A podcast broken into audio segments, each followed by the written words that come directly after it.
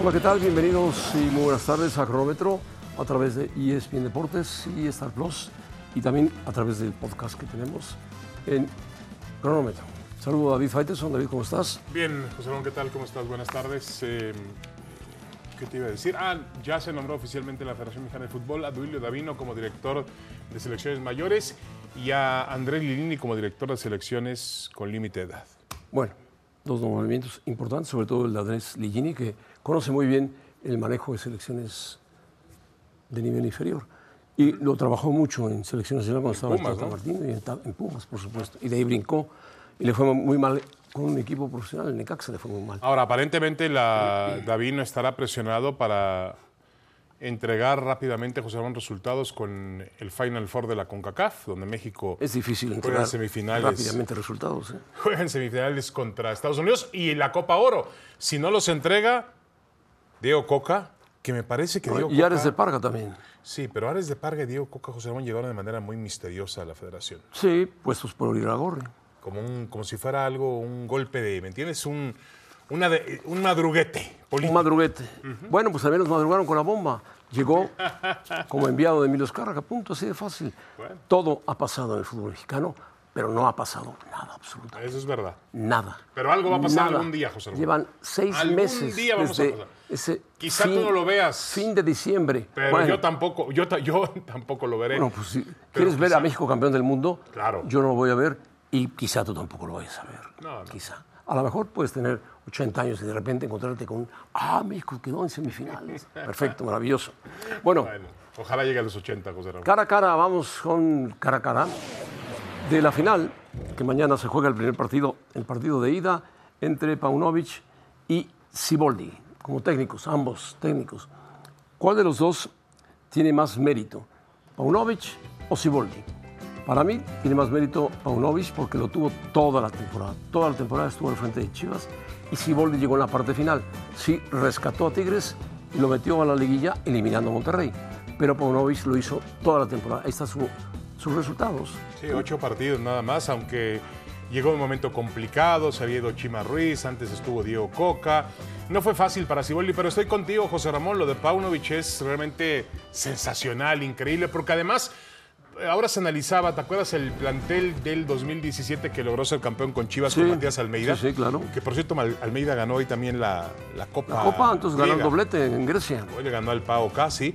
Entonces, eh, era mejor el plantel, el equipo de Chivas del 2017 que este equipo. Sí, en cuanto tenía, a nombres. tenía jugadores de mayor renombre, sí. Correcto. Y la verdad es que este, este entrenador macedonio ha hecho un trabajo impecable desde lo futbolístico, desde lo mental, desde lo disciplinario. Es un entrenador, es el entrenador del año, pase lo que pase en la final. Sí, Para mí. ojalá lo, lo culmine siendo campeón del fútbol mexicano Paunovic. Se lo merece, igual que se lo merece Siboldi, pero quien más se lo merece es Paunovic por el trayecto. Siboldi entra en la recta final como interino y ataca de inmediatamente. Si, si Siboldi hubiera perdido con el Monterrey, ya estarían pensando en el Tata Martino los Tigres, que lo querían traer. Bueno, Ahora, yo, eh, eh, obviamente es una final y en una final, eh, Todo puede pasar. con ese tipo de partidos. Por ejemplo, el entrenador del América, José Ramón, se cayó del cielo, se cayó de, se cayó de su nube. de su nube, correcto, justo en un partido de matar o morir, ¿eh? El, Sí, el domingo, sí, ¿eh? sí. Ayer estaba viendo la repetición del, del segundo tiempo y hay errores, quitando la expulsión de Fidalgo, que fue responsable de Fidalgo, los errores que comete el técnico son terribles. terribles. Los cambios Pero yo, que hace yo son insisto, abominables. a pesar de las críticas, yo, yo creo que estuvo peor Fernando Ortiz que Álvaro Fidalgo. Fidalgo es un futbolista y en cualquier momento, bueno, se equivocó. Se equivocó. así como muchas veces en la temporada. Pero el América, Tan Ortiz ¿eh? se equivocó una, dos, No, tres, no, no, cuatro, cinco veces. No, y para eso está el Tan Ortiz, para Bueno. corregir los problemas que ocurren en la cancha de fútbol, ¿no? Y no lo hizo. Eso también le cierra las puertas a Monterrey, porque si Siboldi, ah, bueno, en Monterrey no sé, no sé, decían que el Tan Ortiz iba para Monterrey, pero No, pero para Rayados, ¿no? Rayados, pero no sé. Bueno, Guiñac y Vega. ¿Quién, es más qué- ¿Quién de los dos es más indispensable que aparezca? Pues Guiñac ha aparecido siempre, no mucho en liguilla, pero es un jugador histórico de los Tigres, el de mayor historia en los Tigres. Y Vega ha aparecido poco con Chivas por momentos, destellos, pero sí necesita aparecer más Vega, pesar más en el partido, hacerse de cara al gol, tirar a portería, juntarse más con los hombres de ataque. Vega es fundamental para Chivas. Guiñac lo es, es el líder de Tigres, pero Guiñac ha cumplido y tiene 38 años. Sí, eh, no es el mismo Guiñac de, de antaño, eso es evidente. Ahora es un futbolista que a ti te gustaría tenerlo ahí en el área para que busque cambiar la historia de un partido. Próximo presidente de, presidente de Tigres. Seguramente, seguramente eh, puede ser José Ramón. Lo que sí, eh, a mí me parece que eh, Tigres tiene otras alternativas además de Guiñac. Tigres se da el lujo de tener a Nico Ibáñez en la banca, el campeón del goleo, de goleo del torneo anterior. al Diente- Al Diente López. Tiene a Quiñones. A, Quiñones, sí, pero yo digo en la banca, en la banca, este, este futbolista Ibáñez que ha sido realmente, que Tigres lo, lo- lo arrebató de Pachuca. Lo, ocul- lo ocultó, lo, desapareció. Lo desapareció. Pero también es muy difícil, José Ramón, decirle a Guiñac, vas a la banca. Es complicado. No lo iba a hacer ni Coca, ni Chima Ruiz, y tampoco parece que lo va a hacer Dante. a ver si Siboldi. Hoy es ofensivo, realmente ofensivo, y busca que juegue Guiñac, que juegue Ibáñez. Que juegue el Diente López. Bueno. Lo dudo mucho. Van a jugar Guiñac y alguien conjunto él que Ahora, se llama. Vega, ¿Quién, es- Vega- quién es el que va a jugar junto a Guiñac? Sí, claro. Bueno, no lo sé, puede ser Quiñones, José Ramón, que ha sido el más regular de todos. No, el otro chico, el que está haciendo los goles. Ah, Córdoba. Córdoba. Sí, sí, sí, que es la gran revelación. del- La pareja de Guiñac. la revelación de esta parte final del torneo para Tigres. Ahora, Chivas necesita a Alexis Vega, necesita Vega que ha aparecido que aparezca- discretamente. aparezca más, que aparezca Ha aparecido más. discretamente, pero mira, Vega se ha ocultado un poco y ha aparecido Alvarado de forma sensacional. ¿eh? Muy bien, ha jugado muy bien Alvarado. Ha aparecido varios jugadores de Chivas, muy bien. Aparecido También se ha tapado un poquito el Pocho Guzmán. Pocho Guzmán, sí. Pero han aparecido, por ejemplo, el central del Guadalajara, que es todo Chiquete, ímpetu, Orozco, Chiquete, Orozco, no, y Briseño. Briseño, bueno, y Mozo, Alan Mozo, Alamoso, Beltrán. Beltrán, por supuesto. No, no, no, no. En fin, El oso, el oso González. Edoso González. Eh, Bueno. Vamos a ver. Tigres, sus veteranos lo van a llevar a la final. Pues sí, se basa en sus veteranos Tigres. Son la parte fundamental, ayer lo veíamos en Fútbol Picante. La parte fundamental, ¿qué dijo el Piojo? El Piojo dijo, a mí, a otro que venga, le va a tocar el recambio generacional de este equipo que ya se hizo viejo para el fútbol, dijo Miguel Herrera. Eso lo dijo cuando se fue. ¿Qué dijo el ingeniero Rodríguez? Que ya se retiró del equipo Tigres y fue campeón muchas veces con el equipo. Veo Tigres más maduro y con más deseos de hacer historia, porque, como todos sabemos, hay varios jugadores que están cerca de un retiro, dice Alejandro Rodríguez. Es posible que tenga razón también. No, no, no, sin duda alguna, sin duda alguna. Ahora sí, obviamente los veteranos los pusieron en la final, aunque hay que decir que hay que aplaudir lo que hizo Siboldi, que sacó prácticamente de la banca a un jugador como Córdoba y como el propio Diego Lainez y les ha dado más minutos y eso le ha funcionado. Yo creo que Siboldi ha enseñado cuál va a ser el futuro de Tigres. Tigres tendrá que renovarse, José Ramón. Sí, claro. O sea, Guiñaki y Nahuel tiene 38 años. Eh, Pizarro tiene 33, va para 34. ¿Quién más? El propio Carioca, Carioca. Carioca, 33. Aquino, otro veterano. Aquí no tiene tre- 33 años también. No sé Diego Reyes en qué edad Diego pero- Reyes quizás sea más joven, 30 años por ahí, pero tiene un promedio de 30 años el equipo de Tigres, a excepción de Córdoba y de Laines, que aparece menos, por supuesto. Córdoba sí ha aparecido mucho más en el equipo de Tigres, pero sí tiene que renovarse. Y quien llegue, que han llegado ya varios, empezó Diego Coca y se fue. Después Chima Ruiz y ahora Siboldi, no lo han renovado. Quizás Siboldi con, dándole más juego a, a este muchacho que se me su nombre, se me escapa su nombre, ¿cómo se llama? El que hace los goles, el que ha hecho los goles. ¿En dónde? ¿Quiñones? En, No, en- en Tigres, Córdoba. Córdoba. Córdoba. El examericanista, por Hay eso se te José Ramón. Córdoba. Hombre, Aparte, se le fue a la América, que es diferente. Córdoba y Laines van a sentir más este partido porque son americanistas de cuna. Ah, Bueno, quiero se les olvida, se les olvida. Córdoba ya se le olvidó. Ahora, Guiñac, Nahuel, Pizarro, Carioca, Aquino, realmente futbolistas de mucha valía, de mucha experiencia, dispuestos, cuando parecía que la época se había extinguido, José Ramón, de aquel equipo de época de Ricardo Ferretti, están dispuestos, como, como dice el documental de Michael Jordan, a The Last Dance, el último baile. Cuidado con ellos, ¿eh? Porque pueden terminar el domingo El último baile. tomando el trofeo y llevándoselo para Monterrey, ¿eh? A ver si no les dan un baile.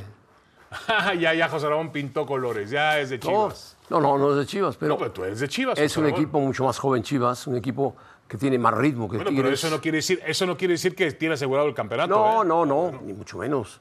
Ni mucho menos. ¿Te sorprendería, te- que sería una sorpresa mayúscula que Tigres fuese campeón? No. Sí, para mí sí. No, para mí no, José Ramón, por Dios, Sí, por sí, favor. sí. No, no, no, no. Dios, Mira los nombres de los cuales estamos hablando. ¿Qué? Eh, Es el último equipo de época del fútbol mexicano. No, pero ya se van. Ah, no, bueno, es lo que tú quieres. No, ya se van. Guiñac se ya tiene que irse. Ya se van, pero pueden recoger el último trofeo, ¿eh? Cuidado. Hombre, ya, ya avisó. Bueno, yo Vio al ingeniero Rodríguez, el que está enamorado, Faitelson, y dijo, ah, los Tigres. A ver, José ahora Ramón. resulta que es anti-Chiva. No, no, ahora no soy, yo no soy anti-chiva, no me, no, me, no me catalogas enseguida así. El único Ah, que pues no me digas a mí que soy Chiva. Ah, Yo bueno, te- me gusta el Guadalajara, pero nada más. Está bien, yo a mí también me gusta el Guadalajara y aplaudo la temporada que han hecho, pero Tigres puede ser campeón y no sería una mayúscula sorpresa. ¿Y Chivas también puede ser campeón? Y sería una mayúscula sorpresa. No, no sé, mayúscula Ay, ay, sorpresa. ay. A ver, Por el trabajo cuando, comenzamos el torneo, José Ramón, en enero, Oh, tú, bueno. Tigres estaba contemplado para ser campeón y No, Chivas para Tigres meterse al repechaje. Tigres estaba contemplado para ser equipo de, No, de, de finales, de No, liguilla, campeón, de liguilla, no campeón, no. Al nivel de, Campeón de estaba Rayados Monterrey y América. Y América estaba Tigres, por favor, ¿eh? con este plantel. Entonces, lo de Monterrey y América es más fracaso todavía si Tigres estaba bien. contemplado para ser campeón. Pero esa no es la discusión. La discusión es que si Tigres es campeón, no es sorpresa, José Ramón. No es sí, sorpresa. porque no tuvo una gran temporada. Está bien, está bien. Terminó en séptimo lugar, Tigres. Pero tiene grandes jugadores de fútbol. Tiene grandes jugadores en su... Bueno, a ver, Fase el- te lo- final. te voy a poner este comparativo. El Madrid no tuvo una gran temporada en Champions el año pasado, pero terminó siendo campeón. Sí, claro, pero tenía jugadores jóvenes muy buenos. Y también veteranos. Rodrigo, Vinicius, Y también veteranos. ¿eh? Asensio. Sí, sí, sí. Y veteranos como Benzema. Bueno, estamos hablando del último equipo de época en el fútbol mexicano, Tigres. Dominó toda una época con Ferretti. Sí. Pero después ha desaparecido. Sí, bueno, intentó con Miguel Herrera, le fue mal. Muy mal. Trajo a Diego Coca, le fue mal, se lo arrebataron. Y bueno, ahí Bueno. está. El Vasco. El Vasco Aguirre, déjenlo tranquilo, No, Mallorca. ya, ya- ya- pero ya mandó al diablo a la América, le dijo, Él señores, es feliz en Mallorca. déjenme enfocarme eh, toda mi energía en Mallorca. Está. Necesito centrarme en mi equipo. De verdad no voy a gastar ni un ápice de energía en otras cosas y centrarme en lo que me preocupa. Javier Aguirre, que es americanista en el fondo, pero eh, Bueno, Aguirre, sé- ¿te acuerdas que hace un gol contra quién, José? Contra Chivas, ¿no? Para ganarles Sí, una final. sí. Yo sé que él está feliz en Mallorca, que es una isla preciosa. Está contento con el Mallorca porque ha dado un buen salto a la media tabla.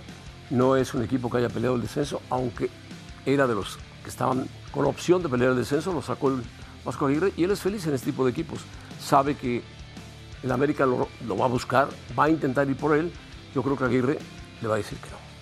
Si Mallorca le hace una me- mejor oferta, que no es un equipo rico del fútbol español, pero es un equipo importante, con un estadio muy bonito y con una ciudad espectacular. No, claro. y- y- Espectacular. Y, luego no se trata del equipo. Uno compararía, si uno compara la, la obligación, la presión que tiene el América a Mallorca, el América aspira a ser campeón del fútbol mexicano siempre. El Mallorca no aspira a ser campeón de España.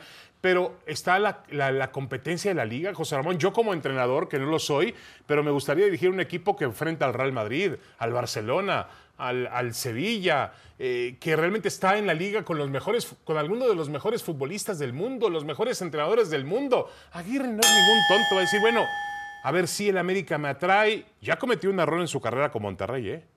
Sí, Que muy fue- fuerte, muy fuerte. Que fue una gran debacle para él, ¿no? Una gran deba- debacle para él. Bueno, vamos a platicar del caso de Vini y va a estar con nosotros Hernán Pereira. Por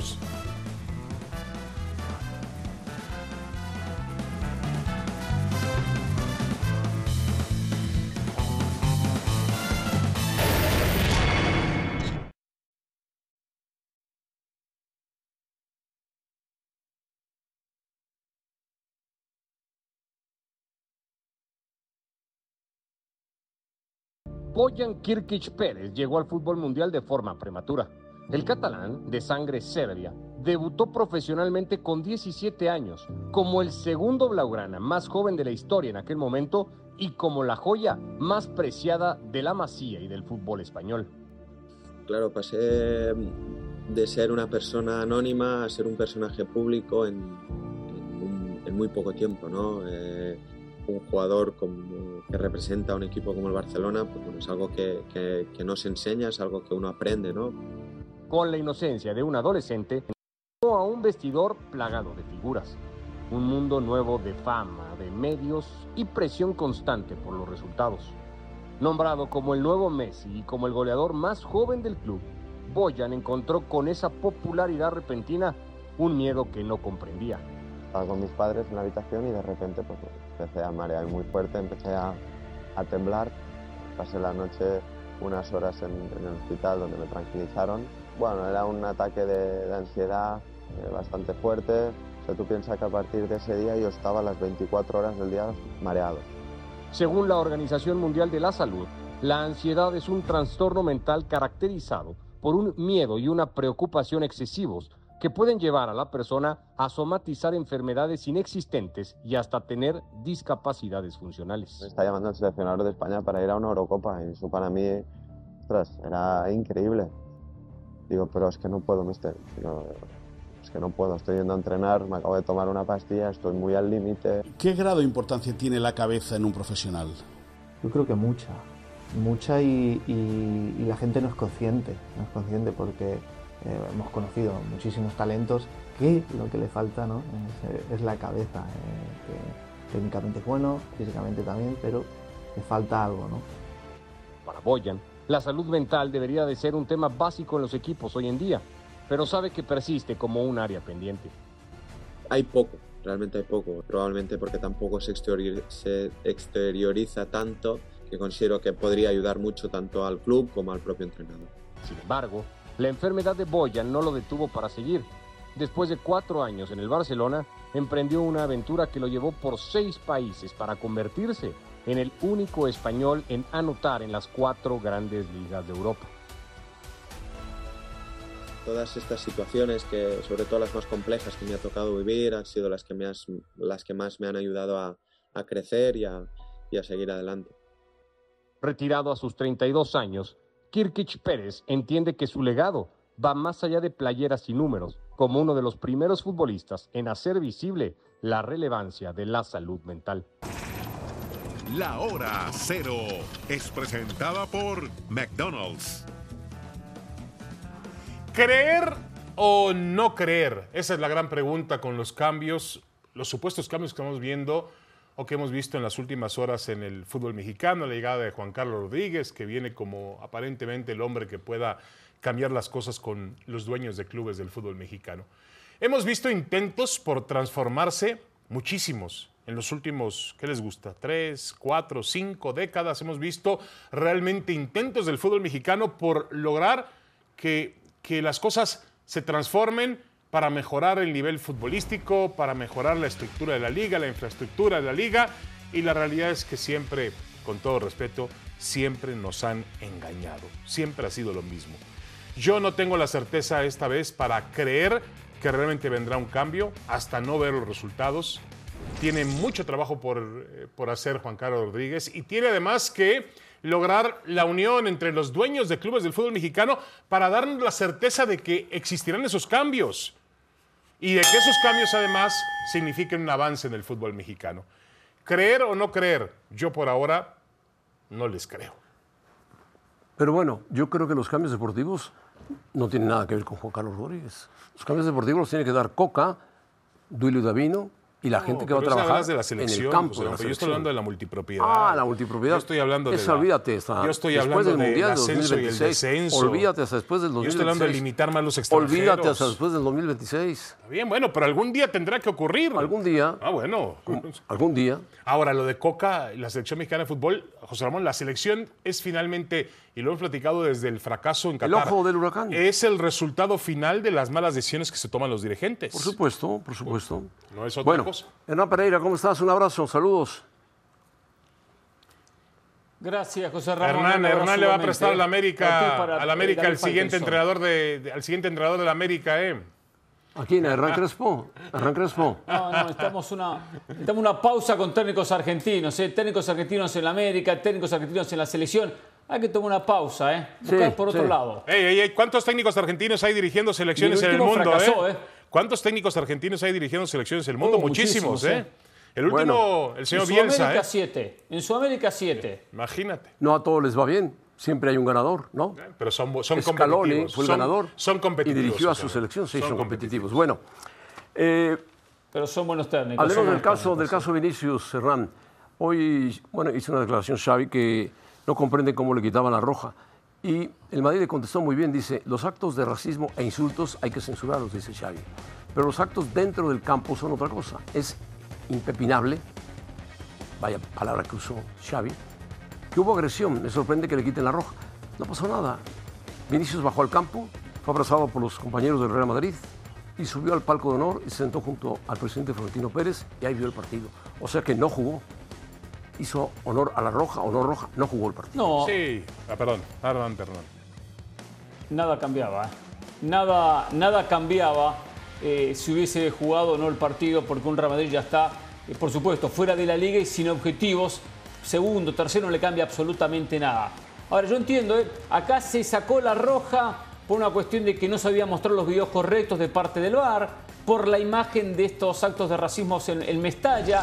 ¿Qué es lo que hay que abordar? Acá el problema no es la roja o no Sí, la roja de acuerdo. a, a Vinicius. Yo estoy de acuerdo con Xavi, ¿eh? no habría que sacarle la roja, no tendrían por qué sacarle la roja porque él se puso agresivo. Pero acá lo que hay que actuar es, y no solamente Real Madrid, el fútbol español y el gobierno español para erradicar los actos de racismo que son constantes en los estadios en España y en el mundo. ¿eh? Esto no es un problema solo del fútbol español.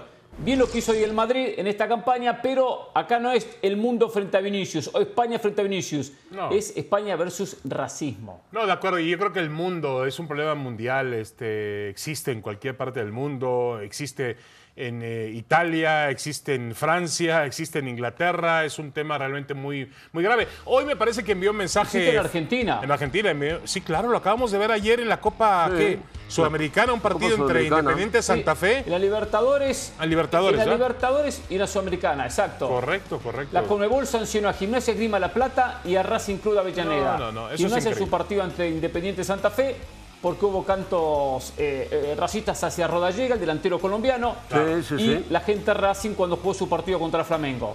Lamentable. Bueno, el Valencia, por cierto, no está de acuerdo, desea mostrar su total desacuerdo con e indignación por la injusta y despro- desproporcionada sanción impuesta por el Comité de Competición al club con el, con el castigo de cinco partidos y la, Bueno, lo- la zona brava de, Los, de los del Valencia son unos cínicos y sinvergüenzas. Y con todo respeto, pues no, no sé qué mundo viven. Pero todo su estadio gritando mono, mono, mono. Les, les dan una sanción ridícula, Hernán. 45 mil euros. Y además le cierran su tribuna más radical, a el foro eh, que tiene ahí eh, em, Mario Kem- Kempes. Mario Kempes. La esquina de Mario Y Kempes. todavía se quejan. Eso es tener cara, ¿eh? De acuerdo. Eso es tener o cara. tendrían que sancionarlo, o tendría que sancionarlo para jugar a puerta cerrada lo que Claro. resta del campeonato y parte del campeonato que viene a, a Valencia, que no puede ir público a Mestalla. La sacaron súper barata, ¿eh? Lo Ahora, menos que Hernán, hacer ahora es quejarse. Una pregunta, ¿tú ves alguna solución pronto para esos problemas de racismo, de homofobia en el fútbol mundial?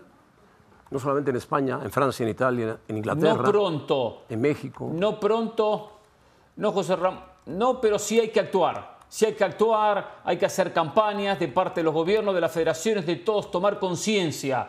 Y, y si no se hace campaña, si no se hace absolutamente nada, los aficionados Pero van a continuar creo, con esto. Hay que enseñarle Hernán- a la gente que a la cancha no se va a Sí, insultar. Porque Pero no yo- pasa solo con, con cánticos eh, eh, racistas o xenofóbicos, o sea, hay todo tipo de insulto que empezar a terminar con esto. Claro, yo creo también que eh, obviamente el gobierno español tiene que luchar a través de una educación para la gente, pero el fútbol lo que tiene que hacer, el fútbol le, le va a costar mucho trabajo dar esa educación. Lo que tiene que hacer el fútbol es reglas muy Sí. claras, muy poderosas. Muy estrictas, El muy Valencia estrictas. tenía que empezar el siguiente torneo con 15 puntos menos. Y a darle, señores, a darle, a ver cómo le hacen. A ver si eso finalmente les hace pensar a los aficionados, ah, nos están dando ese tipo de castigos, vamos a perjudicar al equipo, nos vamos a comportar.